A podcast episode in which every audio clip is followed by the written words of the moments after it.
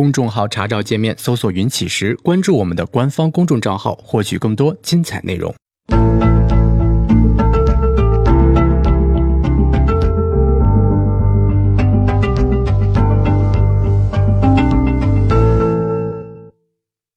行到水穷处，坐看云起时。欢迎大家来到静言故事。呃，中间有几天啊，这个因为我们出去学习啊，所以呢。呃，这个没有跟大家做节目，嗯，就是我们在学习的时候哈，呃，也挺有意思。主要的原因就在于我们现在呢，就觉得，呃，自己就是说，在我们现有的这个知识水平上，我们能够照顾到我们能够看到的方方面面，嗯，但是呢，就是说，呃，我我们希望能够去突破一下自己，就是说增加一下其他的面，就把操作变得更为立体一些啊，这是我们的原因。那我们在学习的时候呢，嗯，跟大家去沟通啊，跟大家聊，也发现了一些挺有意思的问题。呃，其中呢一个就是特别特别有意思的事情啊，这个跟大家聊一下，然后呢，呃。希望我们能够有一些启发吧，哈，我觉得蛮有意思啊，这个跟大家聊聊。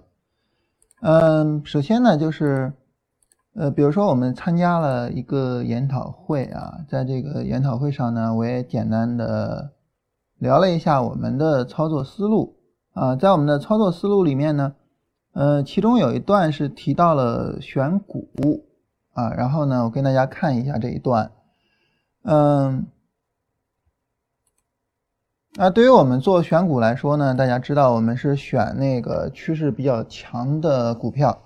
呃，我们参加这个会呢，是一个黑色系的大家的一个聚会啊。所谓黑色系呢，就是呃螺纹，嗯，这个铁矿，然后呢焦炭、焦煤这些东西。嗯，那么我当时提到选股啊，我说大家可能会觉得奇怪啊，你说我做股票的我选股，那我做期货的我。选什么股呢？但是一个很重要的问题就在于呢，就是我我做期货的，但是呢，呃，如果说我两个期货品种，比如说铁矿跟螺纹啊，那么它两个呢其实走势很像。我们看左边这个是螺纹，右边这个是铁矿，它两个走的是非常非常相似的。那这种情况下呢，那么如果说它给出来一个高位，给出来一个顶部，那这个时候我去做空。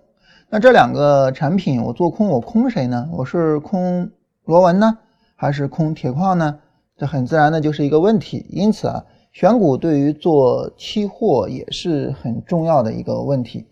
那我们的操作思路呢，就是选择顺趋势力度比较强的产品操作啊。大家知道我们选股的思路对吧？那选期货品种呢也是一样。那如果说我去做空，实际上我们看呢，螺纹在左边这个图里面，它的上涨是明显有背离的。啊，这非常明显的一个背离走势，这是螺纹的周线图哈。那么这个时候呢，它上涨结束，我们是可以去做空的啊。然后在日线上也是有明确的背离的，所以有明确的做空点。反过来呢，铁矿呢，它是有一个顶部降低的走势，然后呢，当然就是也是可以去做空的。而且呢，这个呃波段的这就是在日线上的这个上涨过程中呢，也是有明确的背离，有明确的进场点的。所以呢，这两个产品其实都可以做空，而且呢都有明确的进场点。那么好，我是要做螺纹还是要做铁矿？那选股嘛，选股怎么选呢？顺趋势力度比较强。那我做空的话，顺趋势力度就是下跌和后面的上涨。顺趋势力度就是下跌，你要跌的猛啊，然后呢下跌要跌的厉害。然后呢逆趋势的就是说上涨你要涨的少，你要涨的幅度不大。很明显，它两个相比较而言。那么谁更好呢？谁的下跌的力度更强，趋势力度的更强呢？毫无疑问是右边的铁矿。所以如果说当我去做空黑色系的时候，我应该是空铁矿，而不是去空螺纹。啊，这就是一个选股。当然，我们也能够看到啊，铁矿的这个下跌到目前为止来说啊，还是呃幅度更大的。啊，当时我在跟大家讲的时候呢，我顺便提到了一个，就是，呃，我们看到这儿是可以做多的啊，然后在日线图上螺纹这儿有明确的买点啊，当然这也是可以做多的，因为你毕竟没有跌破这个低点，对吧？那低点也是往上抬的。那这个多你要做谁呢？是做螺纹还是做铁矿呢？啊，我们知道答案也是毫无疑问的，对不对？然后我们肯定是要去做多螺纹了，对吧？肯定你不可能去做铁矿啊，啊，所以这个答案呢也是毫无疑问的啊。所以对于我们来说呢，就是在选股这个问题上其实很重要，同时呢，我们有相应的一个选股策略、选股的思路。但是呢，对于我们来说，我们只是从技术上去解决了这个问题。从技术上来说，呃，我们这么去做啊，没有问题。但是为什么螺纹在这儿创了新高，而铁矿在这个地方没有创新高呢？这是一个非常重要的问题。但是我做技术分析，我不考虑，我不考虑。但是我也知道这是一个很重要的问题。然后在我们讲完之后呢，这个。是永安期货研究院的副院长啊，这个朱院长讲基本面。嗯，之前呢，就在我讲之前呢，也有一位这个大呃唐宋数据的张品啊张总讲数据。他们在讲基本面，在讲数据的时候就提到，就是呃政府呢出了一个政策，什么政策呢？说实话，作为我等小屁民啊，我觉得这是一个很好的政策，但是对于他们。呃，大多是做这个钢材企业的，就肯定不觉得是好政策。什么政策呢？就是说，钢材这个企业要限产，京津冀地区啊，因为雾霾特别严重嘛，然后呢限产。呃，这个首先呢，就是基本上大部分都是限产百分之五十，也就是说你，呃，过去你是一万吨，现在只允许生产五千吨，限产百分之五十。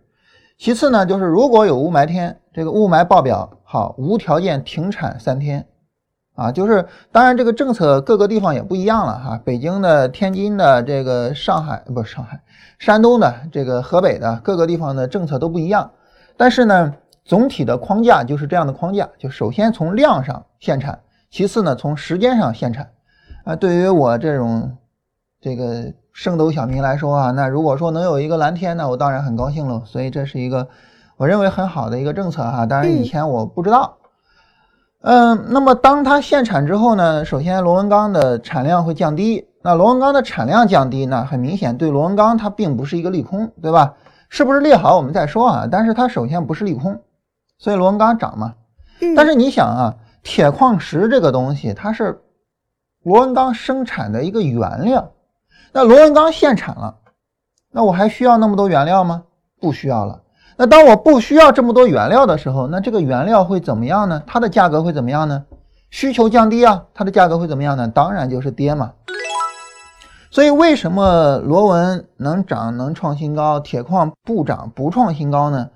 啊，原因在于啊，就是这个政策导致铁矿的需求大幅度的下降啊，或者说我们会预期。它的需求会大幅度下降，因此铁矿大幅度的有一个下跌，啊，这是它的原因啊，这是它的原因。好，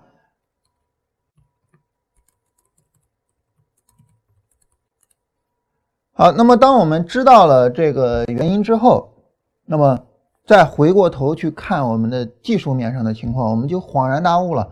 哦，原来是这个情况啊，那我可以放心大胆做了，对吧？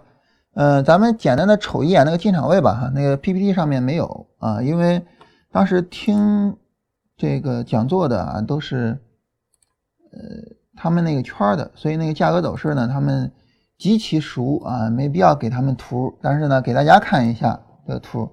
我们看螺纹在这个上涨过程中，很明显的背离，对不对？很明显的进场位啊，这是螺纹幺八零幺的走势。呃，然后呢，我们来看铁矿的情况。对于铁矿的走势来说呢，也是一样了，这个极其明显、极其明显的进场位，对吧？那这样两个进场位呢，很自然的我就去做铁矿啊，因为我觉得铁矿会跌的更多啊，这是这样一个情况。然后呢，在呃间隙啊，就中间休息的时候，我跟朱院长就聊天嘛，啊，我说这个朱院长，我觉得这次来收获比较大啊，就是切切实实的感受到了。基本面驱动的力量，就比如说你过去你就是按照技术面去做，你也不管它什么原因带来的，反正我就这么来就完了，啊，我就按照这个技术面去做就完了。那么当然我也能够去做而且也做得挺好。但是呢，正是因为你按照技术面做，正是因为你按照技术面得了结论，这个结论也是对的。然后呢，你可能就更迫切的想知道为什么这个结论是对的。哎，我说我今天算是解惑了啊！今天我算是知道，就究竟是什么原因导致就是两个价格会出现偏差了。当时呢，这个朱院长就特别诧异啊，他说：“这个事儿你真不知道吗？”我说：“真不知道啊，啊！当然，你比如说薛之谦出轨这事儿我知道啊，但是你说这事儿。”他不是出轨啊，他是啊，反反反正就那事儿我知道啊，但是这事儿我真不知道，啊，不关心国家政策，也不关心什么的，真是非常诧异。因为他说，你看这个东西啊，它是一个，就怎么讲呢？就对于搞基本面的人来说呢，它它是一个大路边的一个东西，它是大路货呀，对吧？所有人，你但凡接触一点点基本面，你就懂这个东西，你就知道这个东西啊，你怎么会一点都不知道呢？就特别奇怪。就好比什么呢？就好比这个，我跟振兴说：“哎呀，振兴说你比较喜欢这个休闲时候干嘛呢？”振兴说：“我比较喜欢看美剧。”啊，我说我也喜欢美剧啊，啊，比如说我尤其喜欢那个，比如说这个侦探啊，看了好几遍啊。那振兴说：“我最喜欢的美剧是《权力的游戏》。”我说：“哎，《权力的游戏》我从来没听说过呀。”那你说振兴会怎么样呢？他说：“你一个喜欢美剧的人。”从来没有听说过《权力的游戏》，对此毫无所知，就就就那个感觉。我觉得朱院长当时就那个感觉，所以嗯，后来朱院长想了想啊，很无奈的回了我一句，他说：“纯粹一点也好啊，就是就是你们这些搞技术面的哈，纯粹一点也好啊，只看价格，然后什么都不看啊，这样也好啊。当然，对于我们来说，我们现在不是说呃想着纯粹一点了哈，我们现在也想着这个进步啊。”呃，就齐厅长嘛，我老师我很想进步，哈哈，所以我们现在呢也想着就是说把技术面、基基本面，然后呢能够很好的去做结合，这样呢我们得出结论来呢会更有依据啊。我们做交易的时候呢，嗯，通俗讲啊，胆儿也更肥了啊，然后仓位也敢更重了啊，赚钱也敢更多了，对吧？啊，做基本面的人呢，这个胆儿都比较肥啊。我跟一哥们儿聊天啊。呃，反正他们就重仓啊，仓位特别重啊，然后呢，赚的时候很嗨啊，这个，呃，比如说去年好像翻了一两倍吧，啊，我说了不起，了不起啊，非常厉害啊，所以我们现在也在学习，也在加紧这个，嗯，呃，把基本面希望能够去整明白到底是咋回事儿。但是，呃，这是我跟大家讲这个事儿哈，当然这事儿就讲完了。那讲完这个事儿之后，我们能够得到一些什么东西，或者说我们能够得到一些什么结论呢？嗯，你比如说，首先我们能够得到的结论，我觉得这个结论是毋庸置疑的，就是如果你的处理信息的能力比较强，啊，你说我基本面跟技术面我确实能够结合的比较好，那这个时候呢，你获得更多的信息，然后呢，你就能够把交易处理的更好。因为你比如说，就像铁矿跟螺纹这个。呃，如果说只看技术面呢，那么你知其然，但是不知其所以然。但如果说只看基本面呢，你知道铁矿会跌得多，但是你不知道那个具体的进场位在哪儿。所以，当你知道基本面的时候，你就知道铁矿一定是要跌得多的；当你知道技术面的时候，你就知道我要在什么地方去做进出场。两者一结合，好，我胆儿又肥，我的 进出场又比较的准确，那这样的话呢，毫无疑问操作起来会更好一些。所以，当我们的信息处理能力比较高的情况下的时候呢，这个时候毫无疑问啊，那么我们呃应该有更多的信息啊，就好像这个韩信跟刘邦那个对话哈，刘邦说：“哥们儿，你看兄弟我这个带兵的话能带多少呢？”韩信说：“你这信息处理能力的话，十万兵撑死了。”刘邦说：“呢，兄弟，那你能带多少呢？”韩信回了一句：“叫韩信将兵多多益善，越多越好啊！因为哥们儿，我这个信息处理能力强啊。所以，如果说我们信息处理能力不强啊，其实技术面呀、消息面呀、基本面呀、政策呀，我们就乱了啊，就乱了。但是，当你信息处理能力强的时候，毫无疑问就是说。”越多越好，所以我们现在在努力的提升自己的信息处理能力啊，在学习基本面的东西。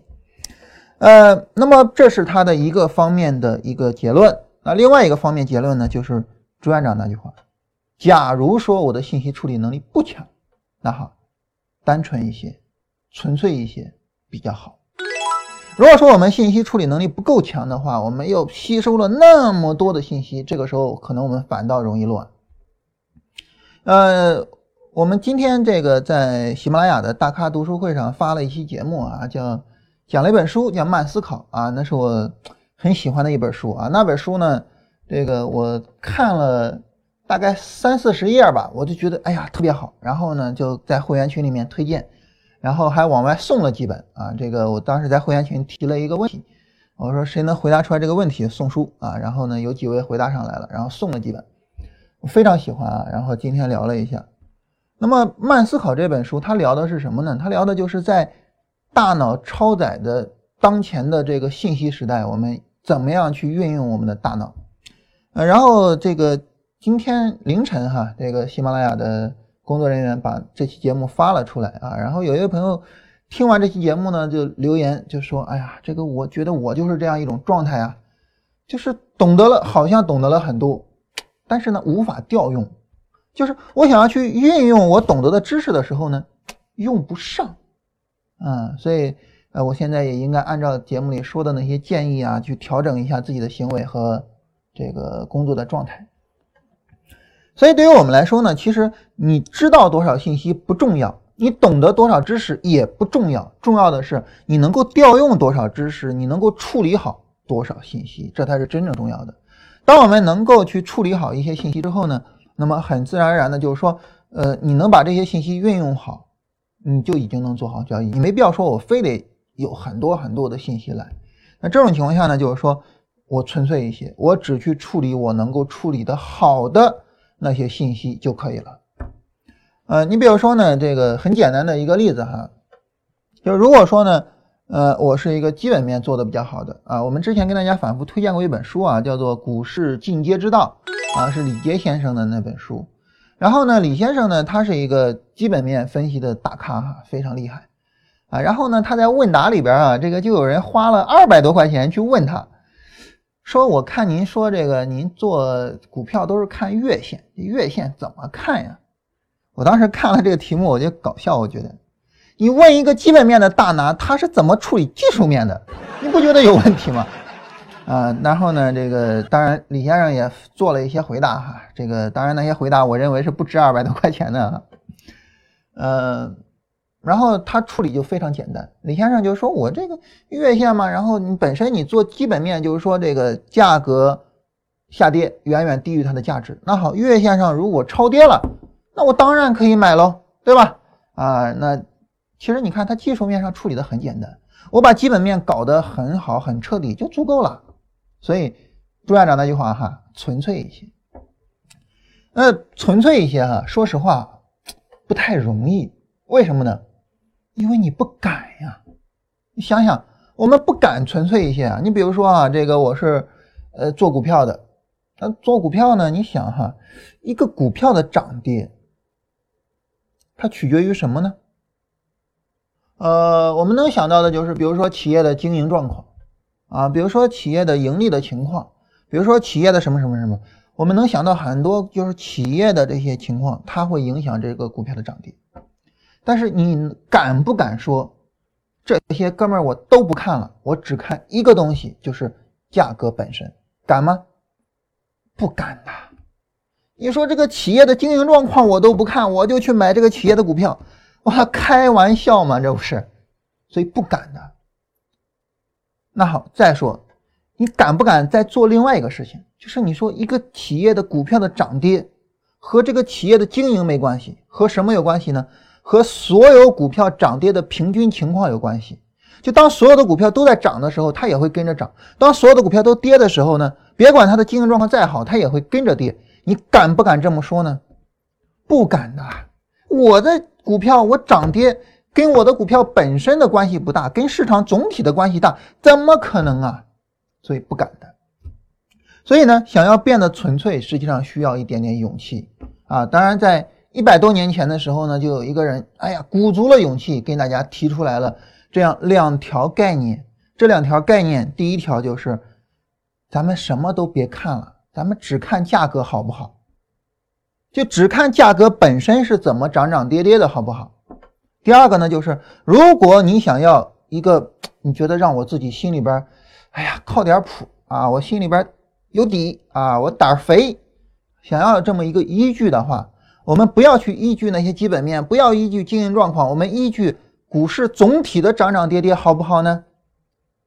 他提了这么两个观点，开创了一个新的道路啊！这个人叫查尔斯·道，他提的理论叫道氏理论，他开创的道路叫做技术分析的道路啊！好了，那么我们前面扯了那么多哈，我们讲到了今天以及明天，我们的主角就是道氏理论啊！这是专业投机原理的第四章，哈哈哈！大家可能没有想到从那个地方能讲到这儿哈，但是。呃，我想跟大家说的就是，嗯，查尔斯道他在一百年前的时候做出来道氏理论，开创了技术分析这个道路，不是像我们想象中那么简单的，会让当时很多很多的人非常非常诧异。那个诧异的程度，就跟朱院长听到我完全不知道政府限产，就跟这个振兴听到我完全没有听说过《权力的游戏》一样。非常令人诧异，但是呢，这条路走到现在一百多年了，哎，走得很好，啊，走得很好。那出来了无数的大师，当然其中就包括维克多·斯布朗迪，啊，他是技术分析的一个坚定的拥趸，啊，然后当很多的人都在说技术分析已经过时了，技术分析太滞后了的时候，啊，维克多勇敢地站出来为，呃，道氏理论摇旗呐喊。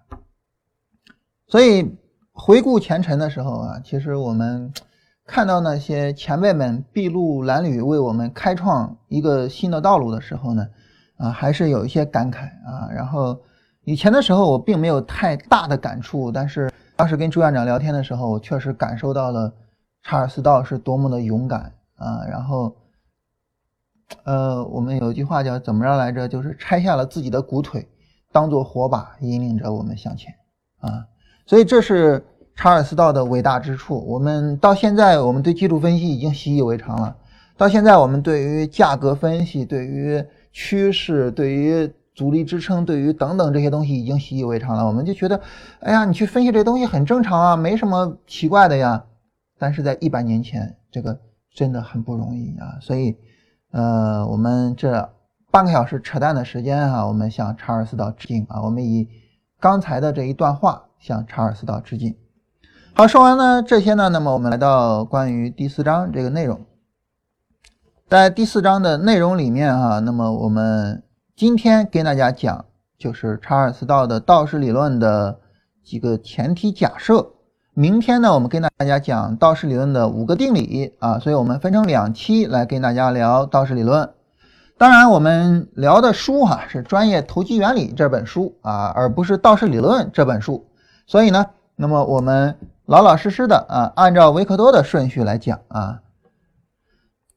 那么维克多呢，他为了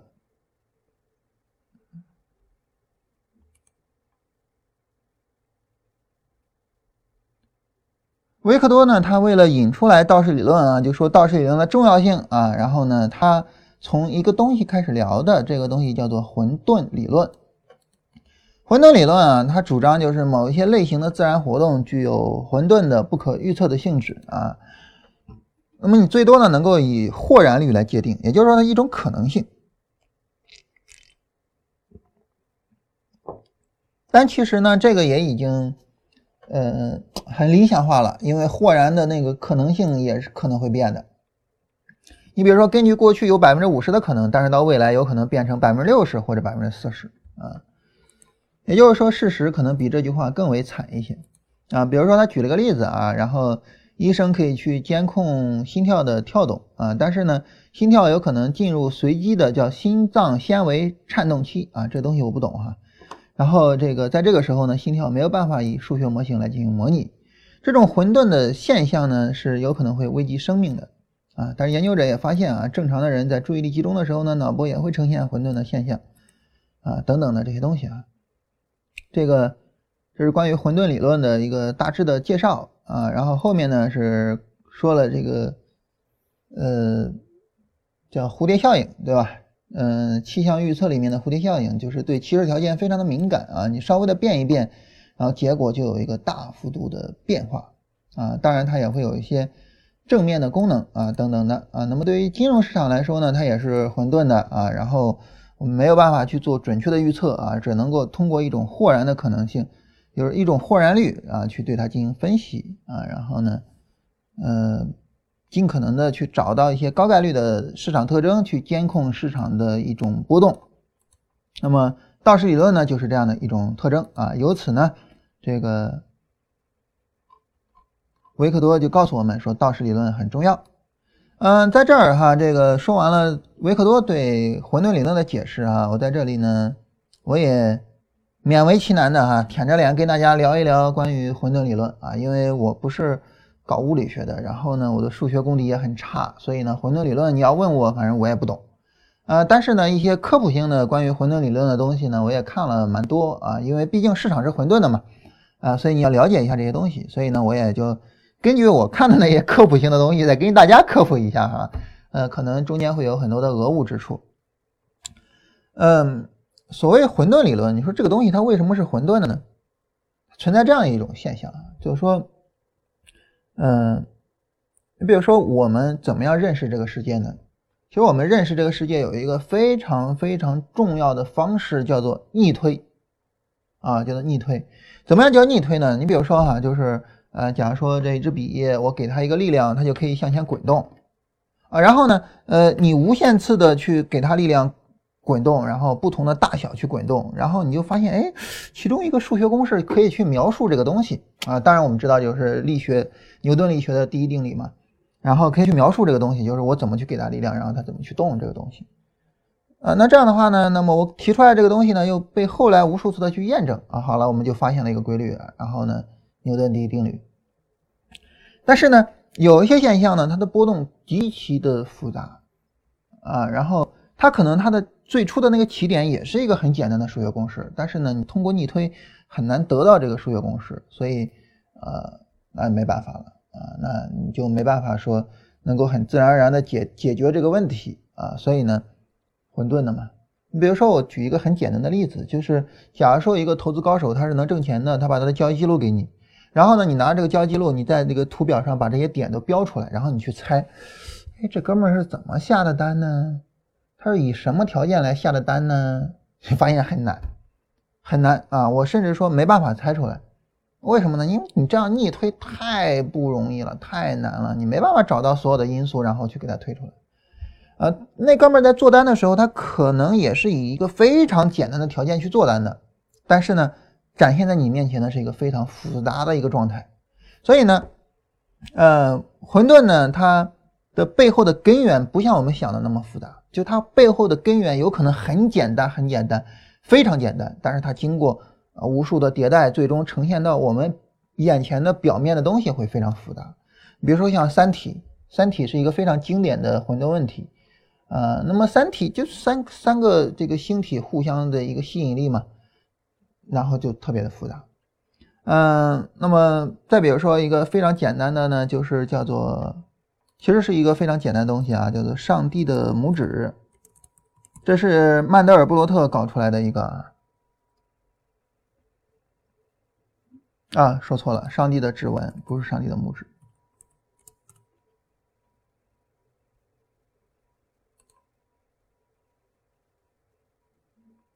嗯，就这么个东西啊，然后呃非常复杂的一个东西，但是它的。其实其实是一个非常非常简单、非常非常简单的一个数学公式，啊，然后就演化出来了这么一个东西。嗯，它的每一个细微的部分，你任何找到一个任何一个细微的部分，跟这个总体长相是一样的。嗯，这是一个很经典的能够去展示分形学的一个东西。啊，然后我们看它一个细微的部分啊，你看。找到其中一个细微的部分，你发现跟总体长得是一模一样的啊！任何一个细微的部分跟它的总体长得都是一模一样的。嗯，也就是说，你看起来很复杂的东西，它可能是有一个很简单的数学公式而得来的，但是呢，你不知道这个数学公式，你去逆推它，你很难逆推啊！这就导致，呃，就是说我们认为它是混沌的。所以，混沌的东西背后未必是没有规律的，未必是没有规则的，可能恰恰相反，它有一个非常简单的规则，但是迭代、迭代、迭代，然后就，你比如说，呃，我们举一个特别简单的例子吧，哈，就是，呃，生物的演化。我们知道，生物的演化依从的规则极其简单，非常非常简单，就两条。第一条就是，呃，突变带来基因的多样性；第二条就是自然选择作为一个剪刀。把那些不适合的基因给剪掉，就这两条。但是就这两条演化出来的，我们眼前的这个生物的世界多么复杂呀！啊，所以这是混沌的一个一个威力所在。但是我们很多人呢，对混沌都有一个很大的误解，因为混沌有点太超出我们的想象了。一个很大的误解呢，我觉得通过一部电影可以展示出来。哪一部电影呢？就是《蝴蝶效应》。大家有兴趣可以去看一下《蝴蝶效应》那部电影哈。它的一个简单的一个逻辑是这样的，就是一个人可以穿越回去，回到他的少年时代，然后呢改变他的人生，然后他可能因为某些原因啊，然后就对生活不满啊，比如说这个女朋友怎么怎么样了，就回去改变啊，然后呢结果发现呢自己残废了，又回去改变，结果发现呢这个母亲又得癌症了，又回去改变。啊，然后结果就是怎么改变改不好，算了吧。然后他就回到他的胎儿时代，自己用脐带把自己给勒死了。啊，非常让人震撼的一部电影。但是这部电影并不能展示蝴蝶效应。蝴蝶效应什么意思呢？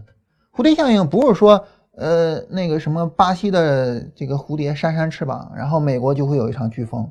如果说，巴西的蝴蝶扇扇翅膀，美国就一定有一场飓风的话，美国现在已经灭掉了，对吧？啊，那这太多蝴蝶每天都在那扇翅膀了。蝴蝶效应的意思是说，当这个蝴蝶扇翅膀的时候，它会带来什么影响呢？答案是不知道，就你完全不知道它扇一扇翅膀是毫无影响，还是有很大的影响，还是有不大不小的影响，你完全不知道，这才是真正的蝴蝶效应。但是那部电影演的还是一种宿命论。就是你改变了你的少年时代一点点，它就一定会带来一个对应的结果，还是这样的一种逻辑，还是一种因果逻辑，还是一种因果逻辑。也就是说，我们人啊，大脑里面啊，康德就说嘛，康德说我们大脑里面呢，呃，有一些前提，比如说时间是我们大脑里面的前提，这个世界上有没有时间，到现在为止还没有定论。比如说空间是我们大脑里面固有的前提，比如说。因果论是我们大脑里固有的前提，我们就觉得这个事情发生一定是有原因的，而且这个原因一定是确定的啊，所以我们可以逆推原因，但实际上混沌理论告诉我们你没办法逆推。反过来呢，当你种下了一个因之后，你一定会对应的结到一个果，但是混沌理论告诉你也不一定，就是混沌理论整个摧毁了因果关系，但是呢。因为因果还是在我们埋藏在我们深深的脑海里面，所以我们很难去接受这个东西。呃，那你说这个混沌它又没有什么因果，那我们懂混沌理论对我们来说有什么用呢？呃，我觉得用处吧，咱们不说别的，咱们就说一条，我们反复的讲一个理念，叫做求缺思维。就当一个事情的结果出现了之后，我们去坦然接受这个结果，哪怕这个结果是不好的。嗯，那么当你有了这种。求学思维之后呢，实际上你做什么事情心态会比较好，啊，就是我我能够知道我的结果未必是呃比较好的，呃，我们做任何事情呢，我的目的不是说把这个事情做好，而是把这个事情好的概率给提上来，啊，比如说我举一个例子，就是，当然这例子举了无数遍了啊，就是我们保证我们不迟到，比如说你八点钟去上班，然后迟到的概率百分之七十。九点钟，嗯，这个七点钟去上班，迟到的概率是百分之一。但是你有没有可能说保证我不迟到呢？没可能，对吧？嗯，七点钟去上班啊，然后呢，这个正好前面发生了一个小小的事故，然后堵车，然后在那堵半天，然后你也迟到了嘛。你凌晨两点出门去上班，然后有一个人疲劳驾驶，出了问题，然后也迟到了嘛，对吧？所以没有办法，没有任何办法确保我们不迟到。但是呢。嗯，我我为什么不是八点去上班，而是七点上班呢？啊，当然我的真实原因是因为小孩七点要上学哈。但是，呃，当我七点上班的时候呢，我们的概率会提升。就我做事情的目的不是为了我确保我一定能怎么样，我是为了提升我的概率。我研究市场，呃，然后呢学习交易方法，我的目的不是确保我百分之百能挣钱，我的目的是确保我能挣钱的概率提上来，啊，乃至于提到一个极其接近百分之百的程度，啊，就是我们讲投机必胜之道，对吧？所以。在这种情况下呢，就是我们一方面在做事情的时候精益求精，不断的把我们的概率往上提，往上提，往上提。当然我知道它没办法百分之百，但是我不断的往上提。另外一方面呢，我们能够真正深刻的认识到了混沌理论，真正深刻的认识到了这个世界运行的逻辑之后，我们能够有一种求确思维。当我把概率提到了那么高，我那么努力，那么去情况下，我依然失败了，坦然接受这个失败。啊，比如说我们现在呢，这个跟大家做节目什么的啊，我觉得我，呃，够努力啊，跟振兴我们做的够努力了，嗯，但是你说这个，呃，你能确保你的商业模式一定能行吗？你能确保这些，呃，我们会员他们一定能搞出来非常好的交易方法吗？嗯，那我没办法去确保，那没办法确保，那如果说最终也搞不出来怎么办呢？没办法，对吧？没有办法，坦然接受。啊，当然这是一个非常极端的情况，我我我认为我们的概率还是非常高的啊，我们通过努力把概率提到了很高的程度啊。首先，比如说人比较多啊，其次呢，我们整个投资逻辑是没问题的，呃，然后呢，再次呢，就是对于大家每个人来说呢，我们又有很强烈的欲望啊，我觉得呃概率是非常高的。但是万一那个万一出现了呢，只能坦然接受，就这个世界是混沌的。你不知道你现在做了一个什么决策会带来一个什么样的结果，这是没有办法知道的。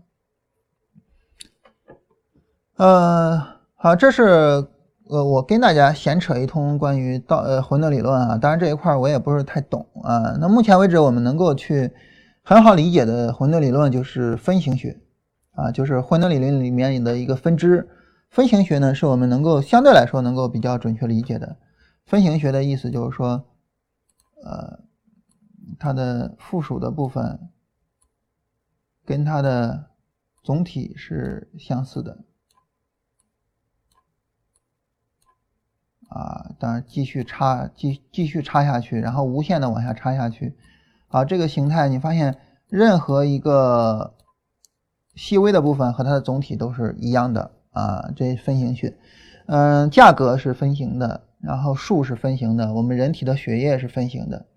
你比如说检查癌症有一个非常简单的方法，就是当你的血液流通是呃呈现出来非常清晰的分形的时候，那个地方是没有癌细胞的。但是，一旦它的血液流通出现混沌的情况，就是不是分形的这种情况，它就有可能会有问题。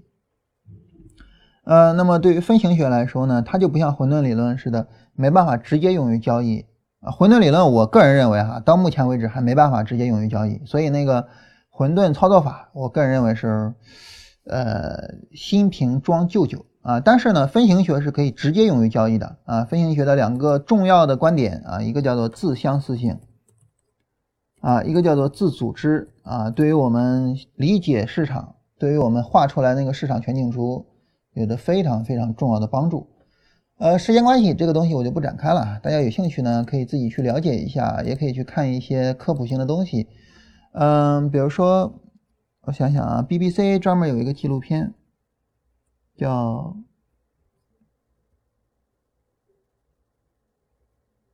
《神秘的混沌理论》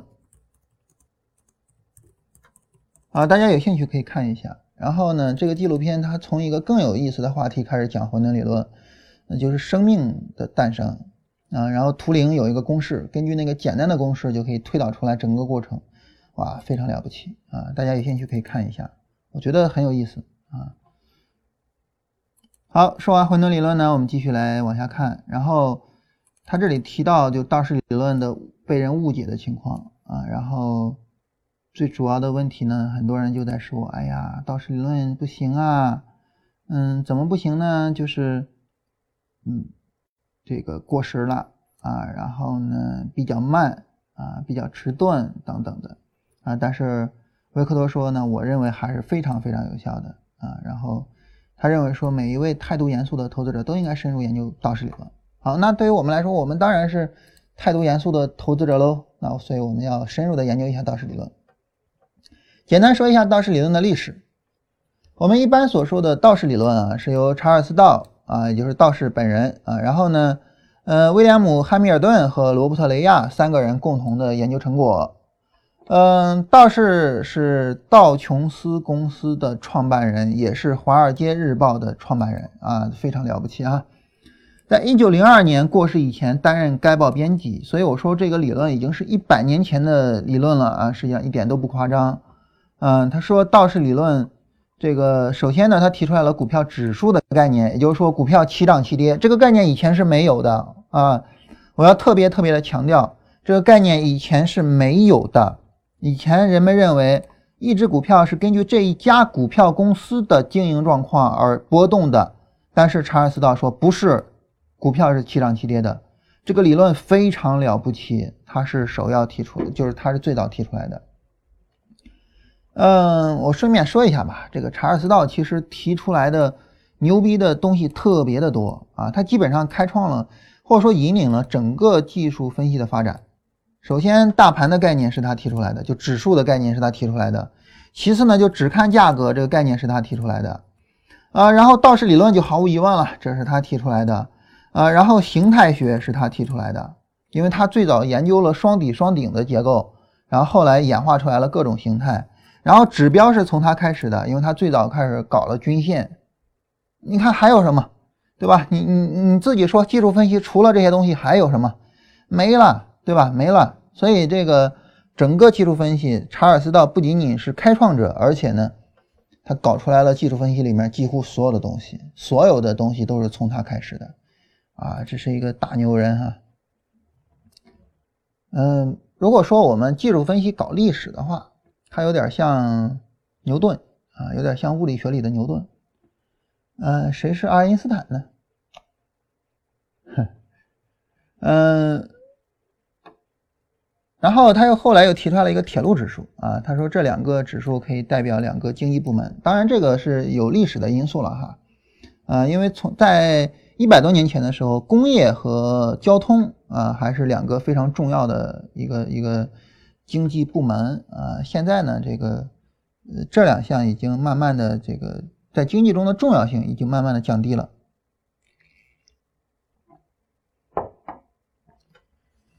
然后，其实查尔斯道本人并没有把他的观点组织好，然后说我是一个理论啊，然后以我本人的姓氏命名叫道氏理论，其实并没有。嗯，后来呢是尼尔森搞出来的啊，尼尔森呢是在《股票投机入门》这本书里面啊，然后把它正式的说，哎，这是道氏理论，然后哥们儿来给你讲讲道氏理论是啥啊。尼尔森呢还专门做了一些总结。嗯，这个尼尔森的总结实际上和后来罗伯特雷亚的总结并不完全一致，但是呢，嗯，大体的观点其实都是一样的。嗯，嗯，哈密顿呢，他是呃查尔斯道的当时的助手啊，然后呢，查尔斯道在零二年去世之后啊，哈密尔顿担任了接任了啊《华尔街日报》的编辑，然后就继续使用查尔斯道的方法去进行分析啊，然后整理查尔斯道的方法。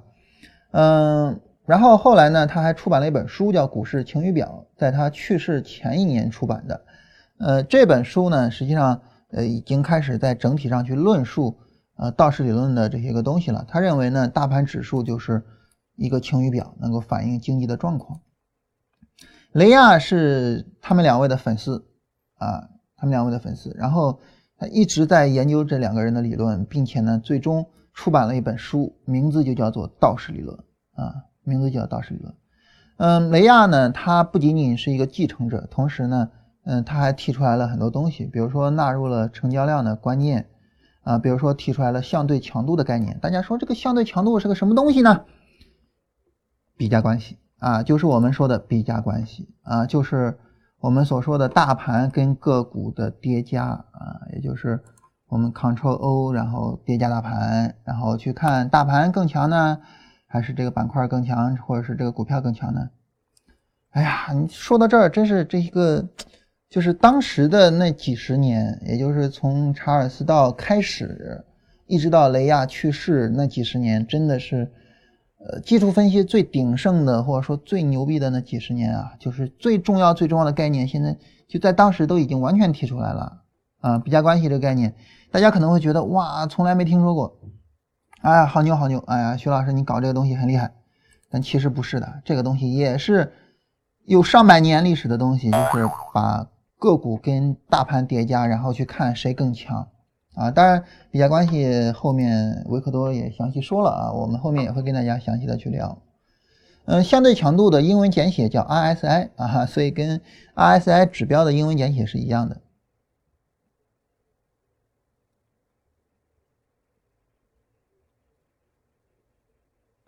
嗯，然后雷亚的一个观点啊，或者说他的一个强调，就是道氏理论呢，它实际上是一种提升知识的一个配备或者工具，但是呢，不可以脱离基本面和市场状况，嗯，然后去去怎么样？所以这也是为什么我们现在就想着，哎，我去学习基本面，我去提升自己的一个原因啊。这个终身学习，不断的提升啊，是一个严谨的交易者，我认为啊，是一个严谨的交易者。就是在其整个职业生涯都必须要有的一个主题啊，包括看呃交易内部的书，也包括看各种各样的书啊，比如说看慢思考啊，慢思考那本书的名字我跟大家列一下哈，嗯，可能就不给大家送了哈，但是大家有兴趣可以自己买一下啊，慢思考啊这么写的，嗯，简单来说就他认为思考。最大的敌人就是速度啊！你需要我快速得一个结论，这个时候呢，我思考跟不上，得慢一点啊。当然，英文的原名不是这个。好，这是关于道氏理论的历史，也就是到雷亚这个阶段啊，道氏理论已经非常非常的完善了啊，这个非常牛的一个理论由此而诞生了。那么，任何一个西方的理论啊，他们比较严谨，所以呢，他们会提一些假设。所谓的提一些假设呢，就是说，我认为我的理论啊是要在这个范围内去进行使用的。如果说你超出了我的这个范围，对不起，哥们儿，你别用我的理论，你用我的理论是有问题的，有错误的。任何理论都有它的限定。你比如说，我跟大家提一个，就是说，大家可能会觉得，你看啊，这个理论完全没有限定。什么理论完全没有限定呢？数学。你说数学有什么限定吗？对吧？你比如说这个圆。从圆心到这个圆的每一个点距离都是等长的，任何圆都这样啊？它有限定吗？有，什么限定呢？就抽象。数学最基本最基本的限定就是在抽象的范围内进行讨论啊，这也是欧式几何一个天大的贡献啊，就是我抽象出来一个东西啊，这个抽象其实是很违背当时的人的观念的。哎，还是要说，就是我们现在很多习以为常的东西哈。就放在当时刚诞生的时候，都是开天辟地的啊！所以这些牛人啊，欧式几何，就是欧几里得也好，查尔斯道也好，哇，五体投地，太厉害了！就为什么说这是一个很不可思议的东西呢？就希腊人他们认为哈，这个抽象这个东西它没有意义啊！你比如说一加一等于二，这玩意儿没有意义，有意义的是什么呢？就是一个苹果加一个苹果等于两个苹果，这有意义啊！对吧？因为这是具体的东西，呃，这一个加苹果再加一个苹果，它就是两个苹果嘛。但一加一等于二，我操，这有什么意义啊？没有意义。所以他们认为抽象没有意义。但是你想，如果数学不在抽象的角度上去进行研究和发展，数学有前景吗？没有任何前景的。你比如说圆这个东西，你在这个世界上你能找到一个纯粹的圆吗？找不到的。你比如说像《三体》那个小说，哎，咱们今天提了两次《三体》了哈。呃，比如说像《三体》的那个小说，《三体》的那个小说里面呢，他曾经提到啊，三体人的这个科技老牛逼了，老厉害了，厉害到什么程度呢？他们生产出来出来了一个东西叫水滴，那个水滴呀，那个圆呀，是一个哎呀完美的圆，没有任何缺陷，没有任何问题，放大了很多很多倍，它依然是非常完美的。但是我们人做不到。自然界中当然也没有纯粹的圆了哈，我们现在依然没办法做到纯粹的圆啊。你做一个圆形的东西，你比如说这个，呃，电池这个它是尾巴是圆的，但是你给它一放大了，你发现不圆啊，它并不是一个完美的弧线。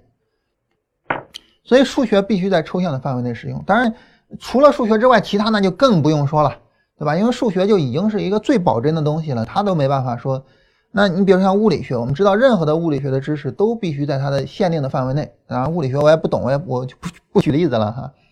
你再比如说经济学，经济学就基本的前提假设啊，像市场均衡理论，它有一个最基本的假设，就是每个人都是呃经纪人。嗯，所谓的经纪人呢，就是说每个人都是自立的，每个人都去追求自己的效用最大化的。在这种情况下，我给他去求那个均衡点。那好，如果说这个前提假设不存在啊，整个的分析完全崩溃掉啊，所以后来行为经济学的发展就整个摧毁了原有的观念嘛啊，所以西方人他们会比较严谨啊，他说这个我们假设啊，然后呢这个前提假设就是呃我的理论我的方法起作用的一个界限。大家不要小看这个东西，这个东西其实是很有意义的。我们跟大家来聊一下相关的假设哈。那它主要的是有三个基本的假设，这三个基本的假设跟后来墨菲约翰墨菲所总结的技术分析的三个基本假设是完全不一样的啊。我个人认为约翰墨菲的三个基本假设是是是是有问题的啊。比如说趋势一旦产生就必将延续，这不扯淡吗？谁规定的趋势一旦产生必将延续啊？对吧？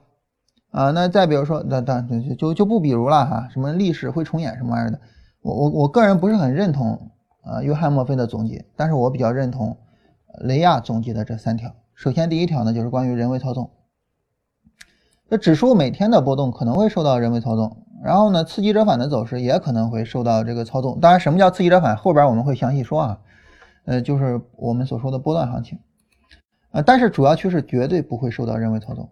啊，你比如说像我们刚才提到铁矿啊，它比较低，但是如果说我作为一个，比如说我铁矿的生产厂家，我就把铁矿给推高，能推高吗？我有这个本事吗？没有的，任何人操纵不了的啊，任何人操纵市场的结果只有一条啊，就是最终被市场给干掉。嗯，所以啊，这个禅师最后。可能因为因为大家很多人传说啊，禅师是谁谁谁谁，但是毕竟没有得到最终的一个呃确切的证据，所以我们也不敢说禅师究竟是谁。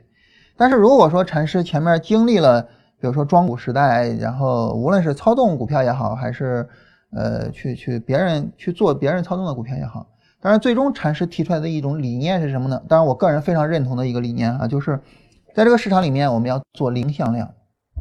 我要对市场没有任何影响，啊，那如果说禅师曾经操纵过股票，曾经怎么样，他为什么会提出来这个理念呢？你不觉得很有意思吗？这这是一个很有意思的问题啊。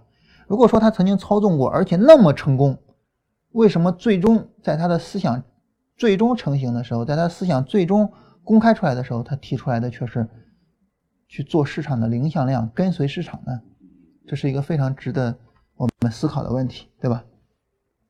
所以，对于我们来说啊，就是如果说我们认识到这一点，就如果说我们认识到人为操纵不可能啊，那么很自然而然的，我们就没有必要有庄家的思维，没有必要有跟庄的思维，对吧？嗯，他们认为哈，说呃，人们过于高估人为操纵的严重程度啊，这个人们之所以说有人为操纵有庄，主要是因为自己赔钱的时候用来推卸自身的责任。哇，这话真是有点太让人不舒服了。但是，但是我我我我觉得，如果说我们愿意就打一下自己的脸的话，或许我们能够成长的更快一些。嗯，总之对于我来讲，我在亏损的时候从来没有埋怨过任何东西。我永远认为亏损是由我自己的能力引起的，就我能力不到啊。所以亏损的情况下呢，就是我要去呃提升我的能力啊。当然，任何时候都是这样子的哈，就是呃庄家。没有根本的意义啊！庄家不是说没有意义，而是庄家没有根本的意义。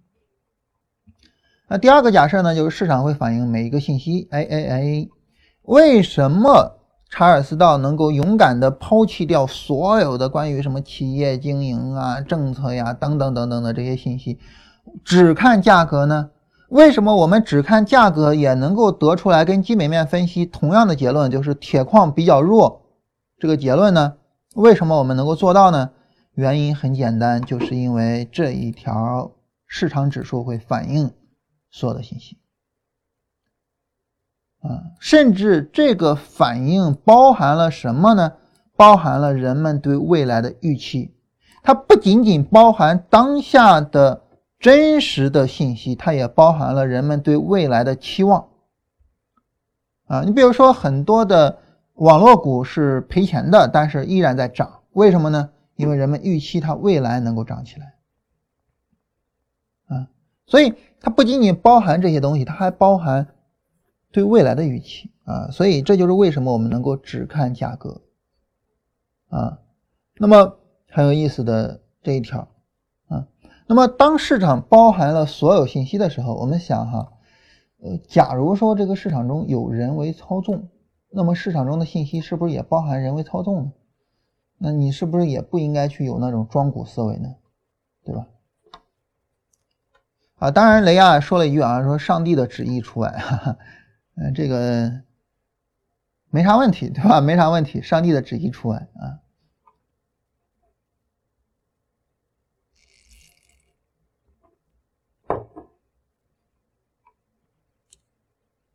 嗯，说完这两条哈，我想跟大家说一个很有意思的一点。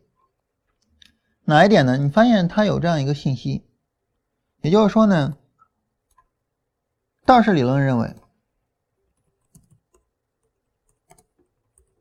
啊，那么，呃，庄家操纵是不可能的，这是前提。啊，什么叫前提呢？就是如果你不认可这一点，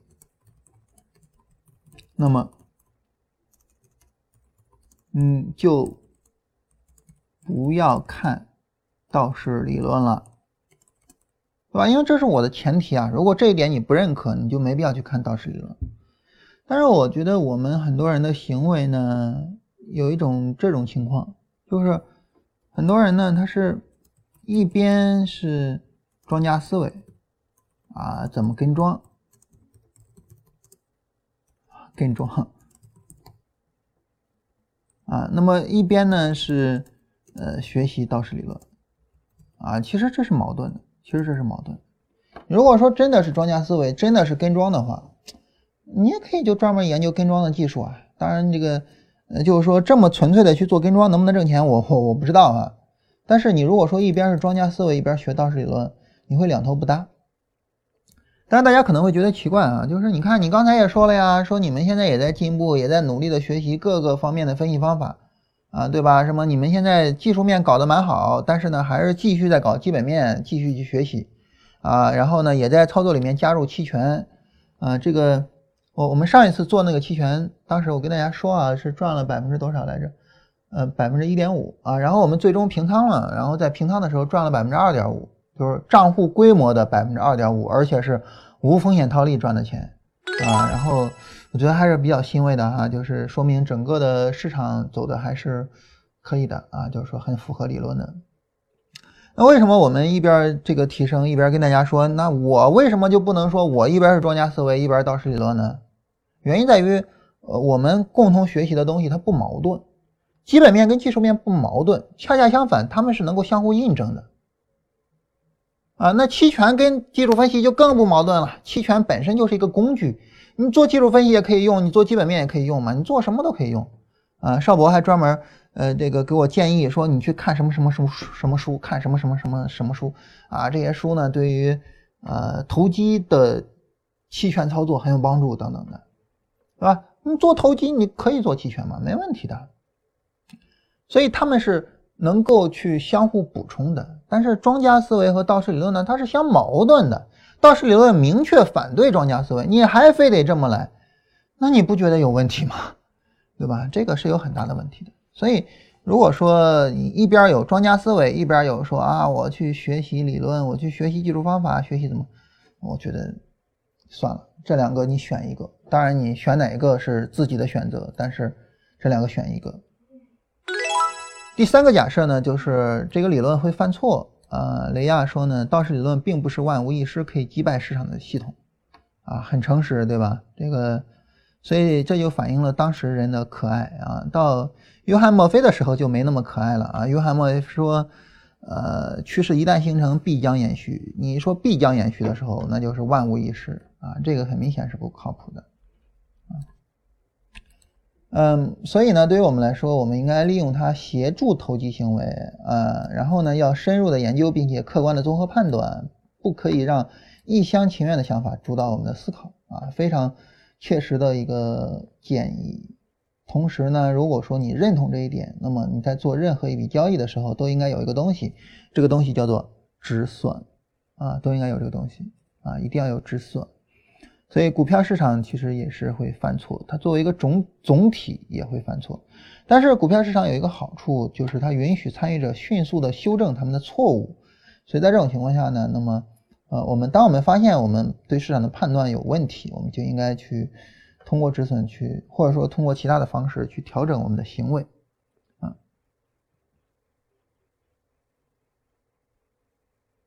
啊，后面呢，总体上来说就是解释了一下这个东西。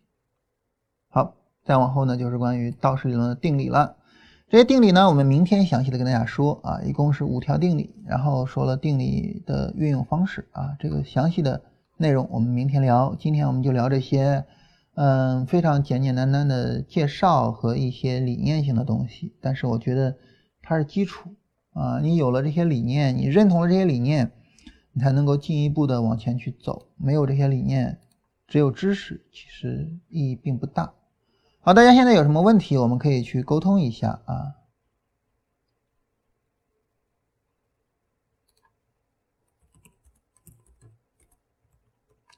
呃，这儿有朋友问说，这个购买直播回看买重复了啊，能不能退款啊？这个找振兴退啊，找振兴去退款。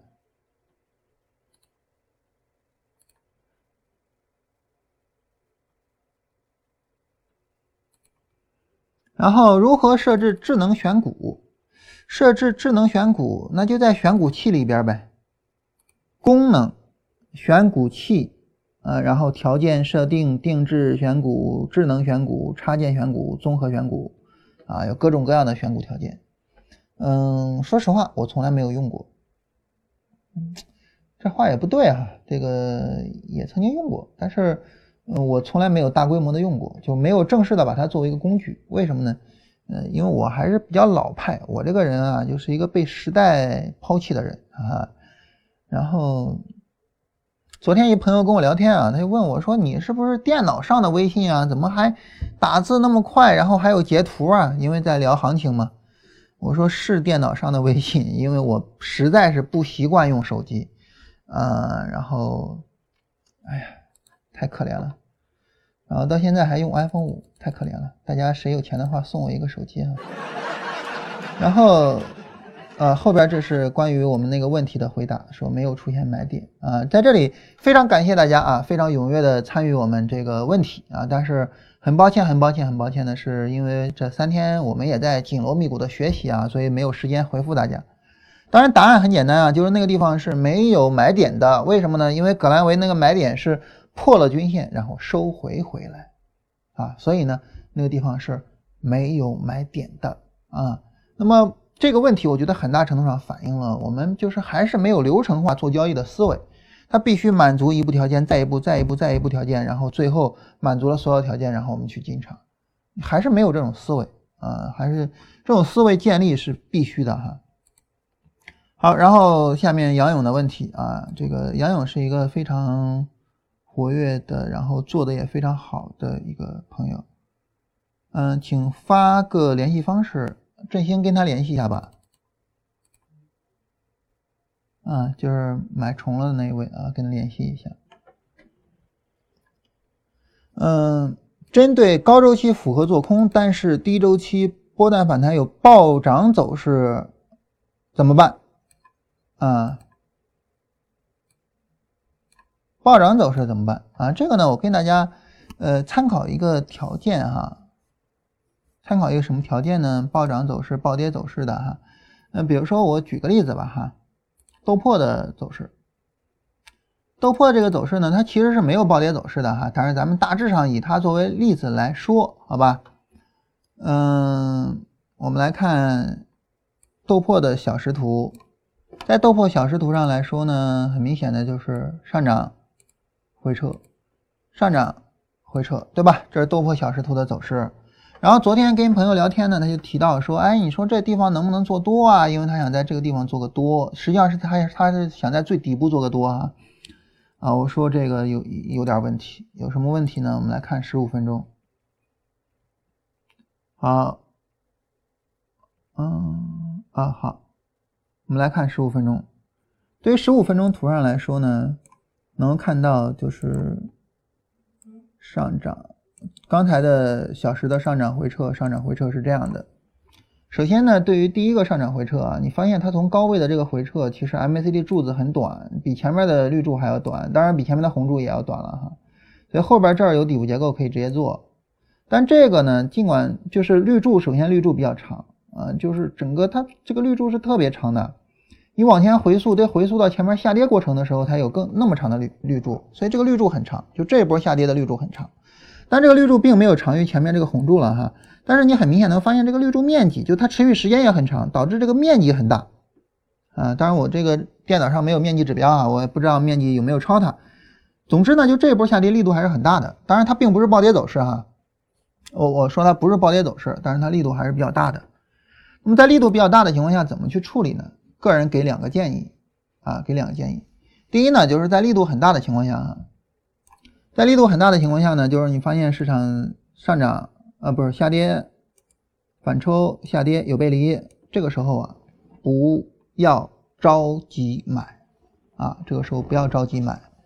嗯，什么情况下买呢？两种情况下去买啊，两种情况下去买，哪两种情况呢？第一，市场震荡、震荡、震荡下跌破位，也就是说这儿是一个小波段啊，我把这儿画，也就是说这儿是一个小波段，这儿是一个小波段。然后呢，对于这儿有一个小波段的情况下呢，那么两段走势是有背离的啊，这其实是缠论的背驰的思想哈。那么这段走势跟这段走势有背驰啊，有背离走势，然后后边往上拉再进场。比如说在这儿 D F 拐头进场，然后你发现明显有背离，这个其实是可以考虑的。这是第一个，就是耐心的等一个破位。第二个建议呢，就是耐心的等一个什么呢？市场有一波拉升，然后 D F 过零轴，然后回撤绿柱没有那么大，也就是说，当你发现市场有趋势延续的时候，可以考虑做。这是第二个，当然这就是这就是做趋势延续的情况了。我看看前面走势，我能不能找到个例子哈？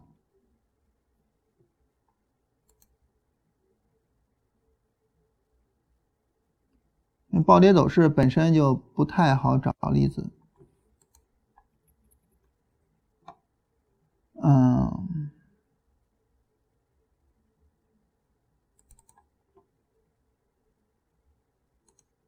啊，看一下五分钟吧，对吧？看一下更低的周期它，可能更容易有例子出来。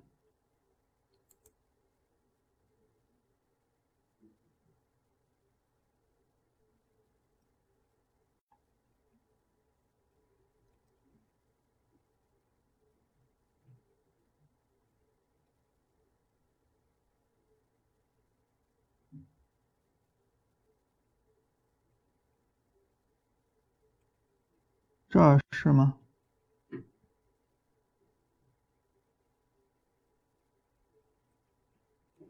这个地方算是暴跌走势吧，算是啊。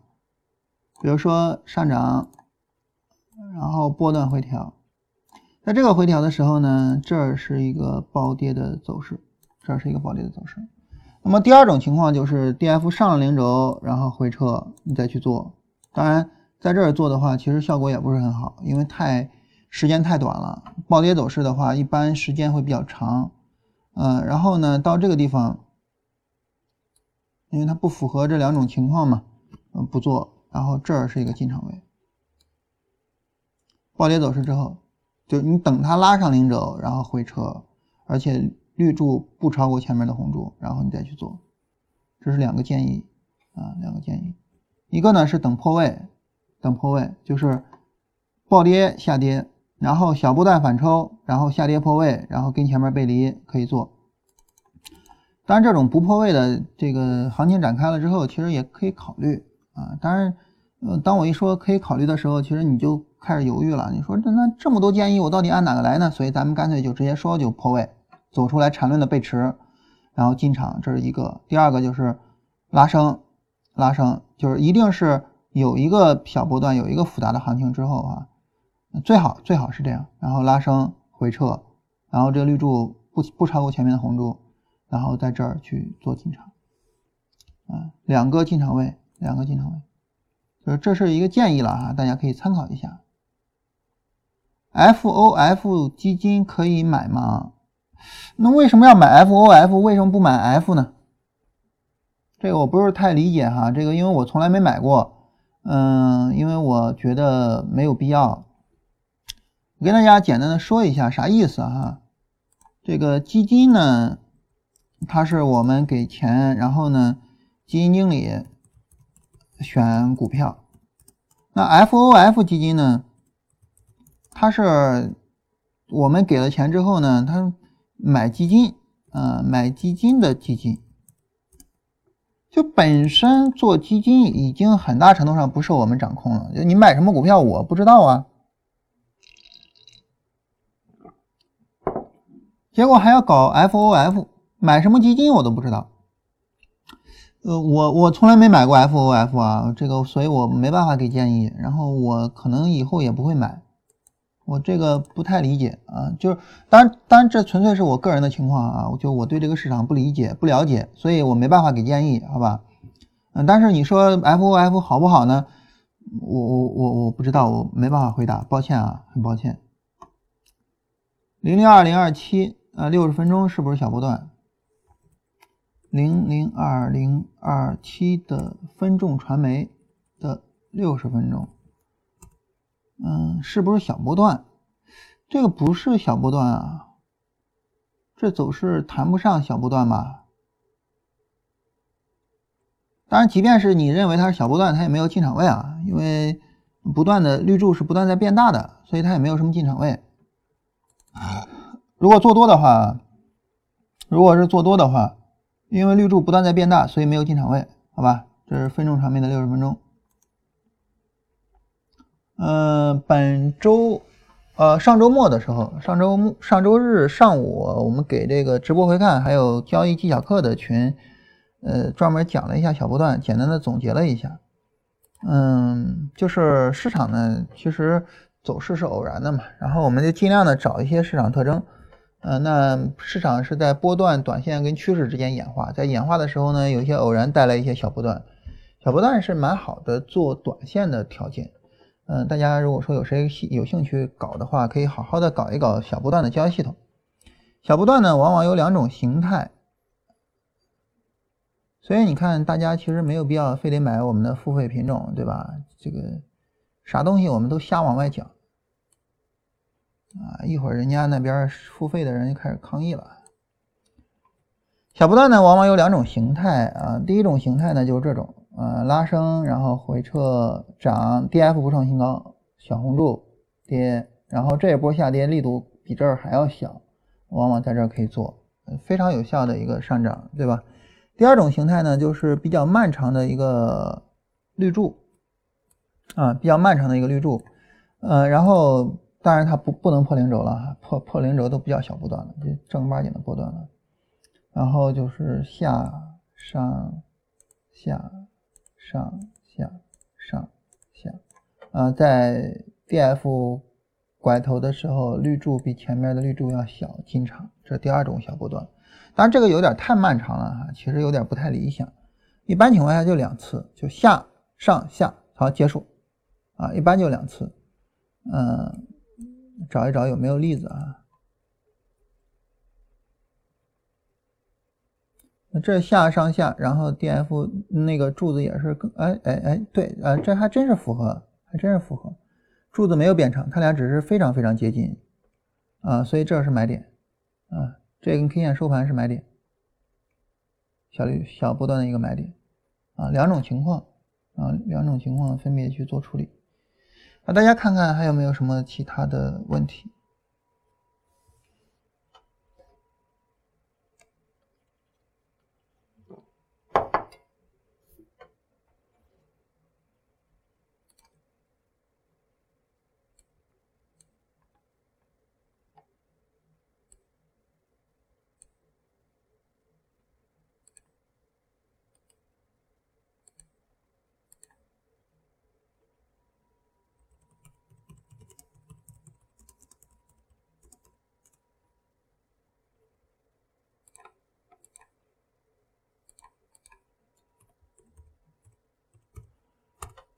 这个群里面有一个问题，嗯，交易技巧课的群里面有一个问题，说总是等到股票涨了才发现啊，就像这股票涨了我才发现，嗯，怎么能够不错失？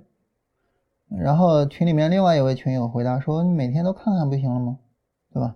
就是每天，呃，在复盘的时候都看一下，然后就可以了。”我前两天我选股啊，这个讲选股的时候我嘚瑟了一下，哎，好像讲到了吉大信、吉大通信了啊，这个，呃，当时聊嗨了，聊的有点跟直播似的了。然后我顺口说了一下，我说。你们可以重点关注一类涨停股，这一类涨停股就是涨停打开，然后最后又封死了涨停的股票，这样的股票好好观察一下，很有意思，很有意思，啊，好好观察一下，非常有意思。然后吉大通信就属于这种情况啊，然后又连了两个涨停，大家谁有兴趣可以去琢磨一下，搞一搞，就是只做这一类的涨停股，涨停打开再涨停。特别有意思，这样的股票，长江通信基本上算，但是这儿封的时间有点短。如果这儿封的时间稍微长点就好了，封的时间还稍微有点短，但是也符合这个条件了哈。非常有意思的一种形态。然后，哎，这个安凯客车符合的，你可以呃，然后安凯客车其实前面就符合这样的股票，你可以好好琢磨琢磨。这股票就是。这样的股票非常有意思，很值得做超短的人去玩。当然我不做超短啊，所以我也不太玩。但是你你去研究一下吧，特别有意思。在这儿封死了，打开又封死，回调两天，两然后两个涨停，啊。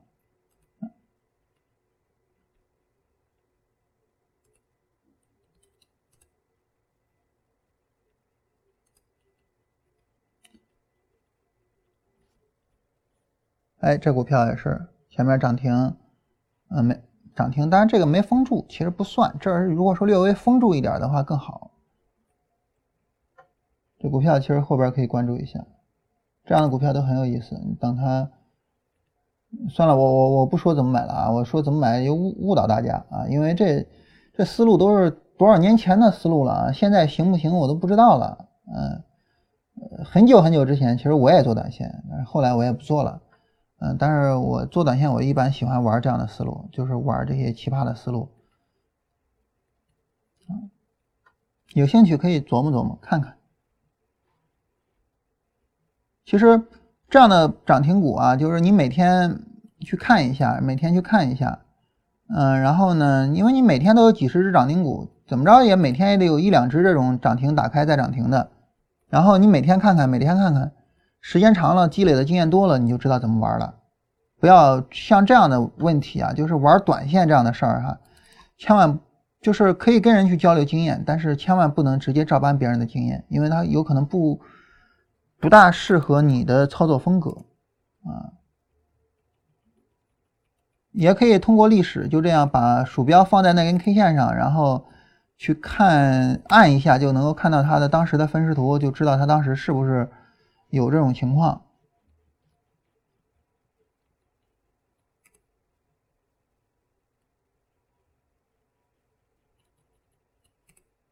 哎，你看广和通封死打开封死，到最后回撤之后两个涨停。嗯，大家谁有兴趣搞的话，可以搞一搞看看。嗯。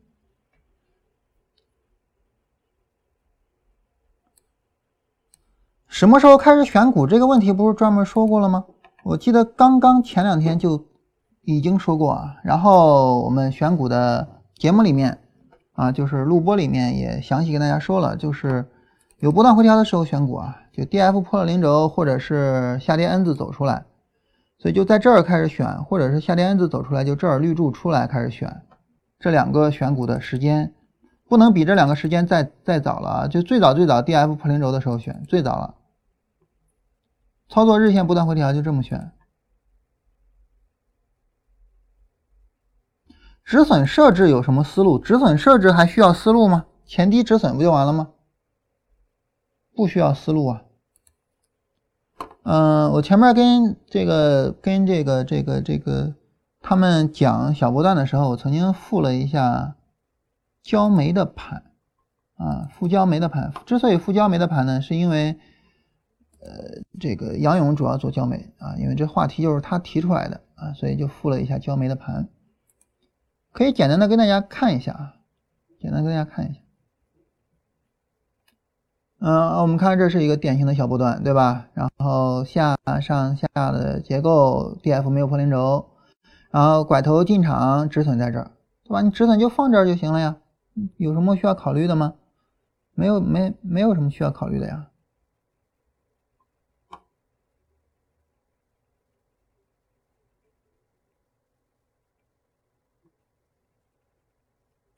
这个也是一个小波段，D F 拐头可以进场，然后止损就放这儿就行，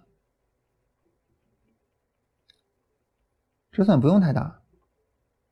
就这儿也是一个小波段啊，这儿也是一个小波段，然后 D F 拐头可以进场，进场然后止损就放这儿就可以了。所以复杂吗？或者说难吗？不难吧？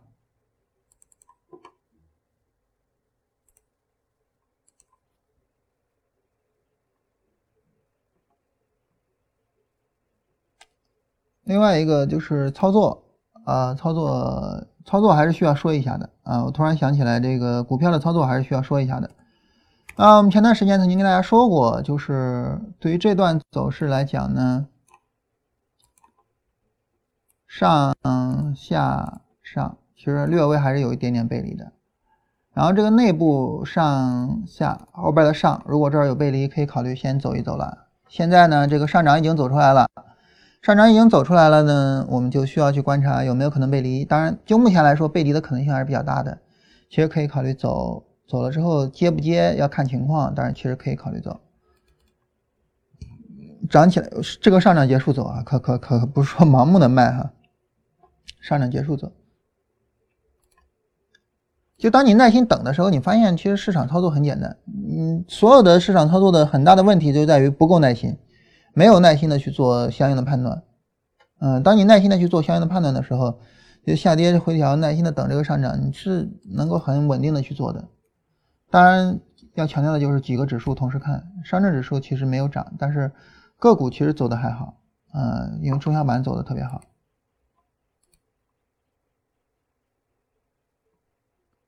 小波段那么止损，止损空间还大。啊，我我是觉得还好啊。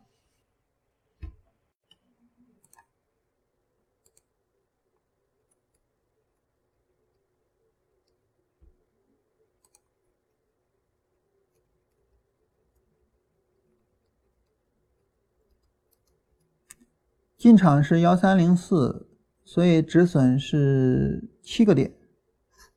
嗯，然后最大的盈利达到了。二十呃三十二个点，以七个点的止损换三十二个点的盈利，这个盈亏比可以啊，远远超过三比一啊，这止损还大吗？我我不是太理解哈，我觉得止损还好。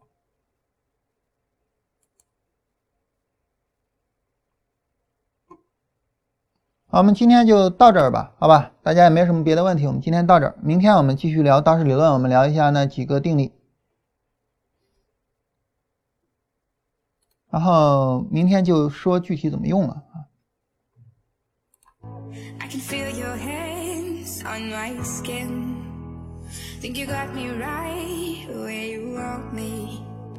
But you're just in my way. I came to party on my own. Don't need nobody in my soul. I get down to the beat, I lose control. so low, so low. Boy, you can cool it down, honey.